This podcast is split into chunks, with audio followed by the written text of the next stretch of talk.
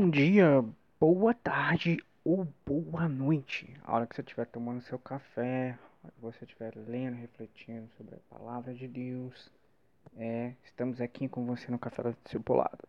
Hoje eu quero dividir com vocês um pouco do meu café. O quer dizer, meu tempo de, de devocional. Estou tomando meu café, estou lendo a palavra, estou meditando, estou refletindo, estou fazendo aquele meu tempo de id. E tem dois dias que eu estou refletindo numa palavra que gerou que foi gerando algumas outras hiperlinks da palavra de Deus e foi tentando traduzir em alguma essência aqui. Lucas capítulo 6, versículos 46 diz assim: Por que vocês me chamam de Senhor, Senhor, e não fazem o que eu mando? Uma pergunta eu vou mostrar a vocês a quem é semelhante todos que, que vêm a mim, ouvem minhas palavras e as praticam. Esse é semelhante a um homem que, ao construir uma casa, cavou, abriu profundamente a vala e lançou alicerces sobre a rocha. Quando veio enchente, as águas bateram contra aquela casa e não puderam abalar, por ter sido bem construída. Mas os que ouvem e não praticam é semelhante a um homem que construiu uma casa sobre a terra e sem alicerces. Quando as águas bateram contra ela, logo desabou. E aconteceu que foi a ruína daquela casa. Bom, e que ensinamentos é esse que Jesus diz e que ele fala que que as pessoas uns praticam e outros não praticam e esses dois fundamentos são diferentes. O que ele fala antes nos versículos de 27 até culminar ali, no 40, 49. Por exemplo, ali aqui há dois ensinamentos: o amor aos inimigos e o hábito de julgar aos outros. Digo por vocês que me ouvem: amem seus inimigos, façam bem aos que odeiam vocês. Abençoe aqueles que amaldiçoam e que, que e orem pelos aqueles que te amaldiçoam. Orem pelos aqueles que maltratam vocês. Ao que lhes bate uma face, ofereça também a outra.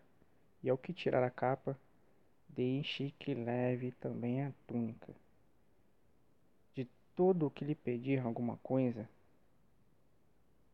e se alguém levar o que é seu, não exija que seja devolvido. Façam aos outros o mesmo que você querem que eles façam a vocês. Leiam toda a perícope para vocês entenderem. E ele fala também sobre o hábito de julgar os outros. Não julguem e vocês não serão julgados. Não condenem e vocês não serão condenados. Perdoem e serão perdoados. Deem e será dado.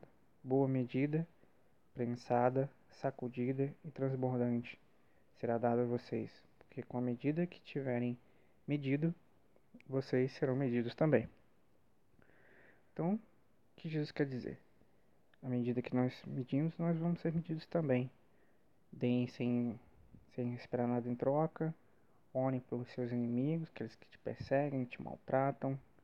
Então, esses são alguns, alguns, alguns parâmetros para a gente ouvir, entender e praticar, para a gente botar a nossa casa sobre a rocha, que é amor aos inimigos, não julgar, tratar as pessoas com, com medidas, entendeu? É muito interessante que também hoje eu fui levado ao texto de Isaías 11. Isaías 11 fala sobre o reinado de paz. No versículo 3 ele diz assim sobre Jesus: Ele terá o seu prazer no temor do Senhor, não julgará segundo a aparência, nem decidirá pelo que ouviu dizer, mas julgará com justiça os pobres e decidirá com equidade a favor dos mansos da terra. Castigará a terra com a vara de sua boca e com o sopro de seus lábios matará o perverso. E qual que me chamou atenção aqui.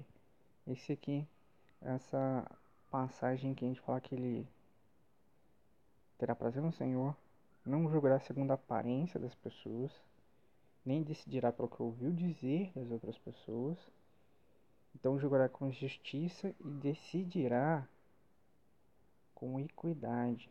Essa palavra equidade não é simplesmente igualdade, é adaptar e julgar e criar ferramentas para que todas as pessoas sejam iguais, porque as pessoas não são iguais.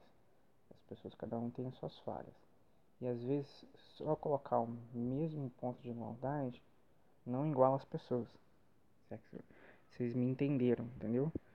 Colocar simplesmente igualdade em diferentes níveis de falta não coloca as pessoas em, em condição de igualdade. Então por isso acho que a Inanal decidiu usar que ele decidiria com equidade, que ele iria colocar todos ao mesmo patamar, ao mesmo, ao mesmo é, base de, de, de, de verificação, mesmo com a falta diferente de uma ou de outra.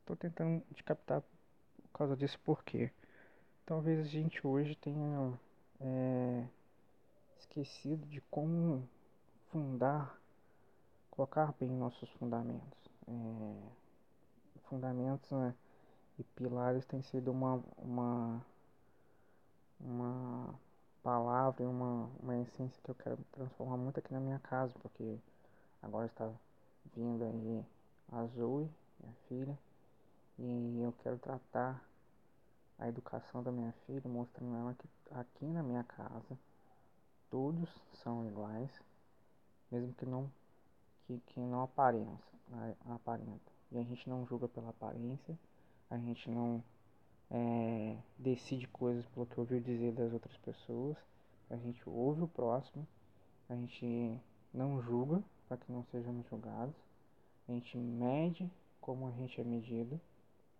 e a gente decide as coisas colocando é, patamar para que todos fiquem iguais. É isso que eu estou querendo tentar criar os fundamentos da minha, do meu lar, da minha casa. E às vezes a gente precisa refletir nisso. Que valores nós temos colocados no nosso lar?